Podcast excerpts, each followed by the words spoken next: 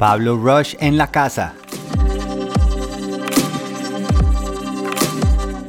La mente confidente.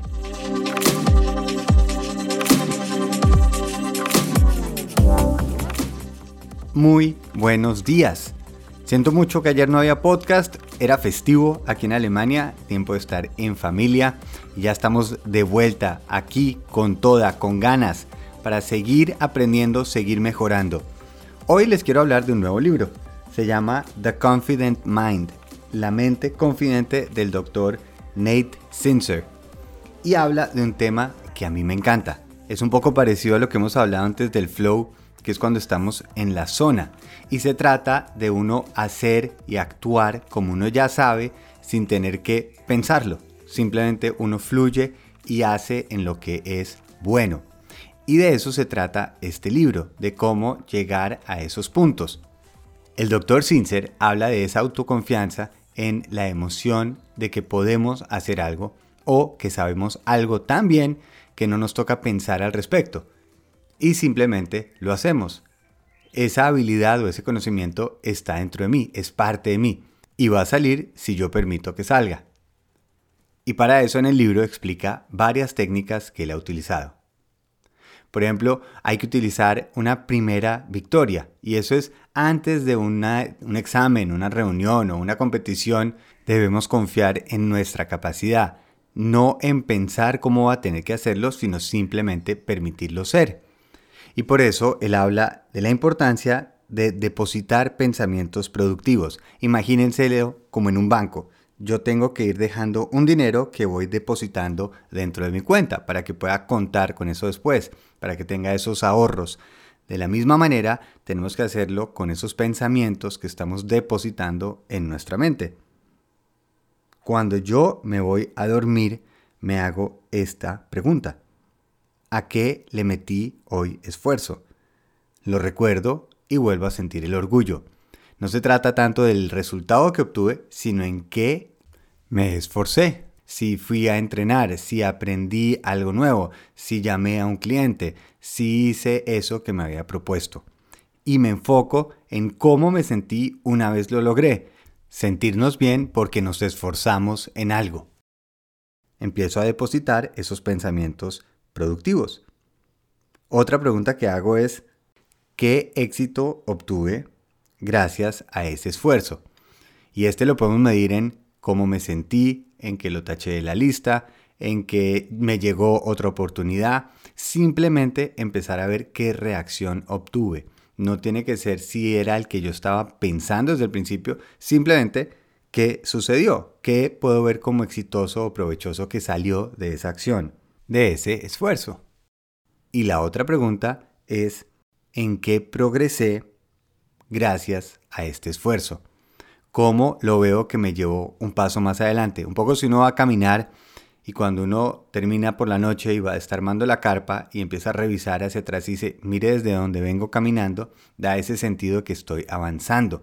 No estoy tanto enfocado de cuánto me falta, sino me enfoco en lo que sí he logrado. Cómo paso por paso llegué más lejos y empiezo a depositar esos pensamientos productivos para que yo me vaya a dormir sintiéndome que estoy avanzando, no estresado en todo lo que me falta, sino todo lo que estoy pudiendo hacer, todo lo que sí estoy progresando. Y algunas personas relacionan progreso con felicidad. Mientras estamos progresando, nos sentimos felices porque estamos haciendo algo. Este ejercicio lo hacemos cada noche para simplemente estar orgulloso de lo que estamos logrando y ver los avances que estamos haciendo. Desafortunadamente tenemos esa reacción nuestra tan humana que es de todo lo que nos está faltando en vez de todo lo que estamos logrando. Y si estamos diciendo todo lo que nos falta, estamos depositando pues esos pensamientos negativos. Necesitamos que la cabeza se vaya diciendo hoy valió la pena.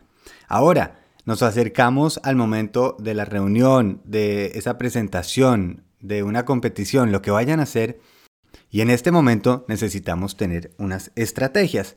Y para esto existe la técnica CBA, que son las siglas en inglés. La primera de C es Cue Your Conviction, que es como llamar a su convicción.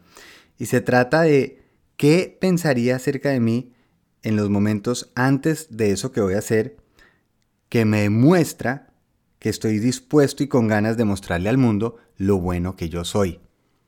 ¿Qué frase me diría donde yo ayudo a que la persona que soy quiere demostrar en lo que es buena?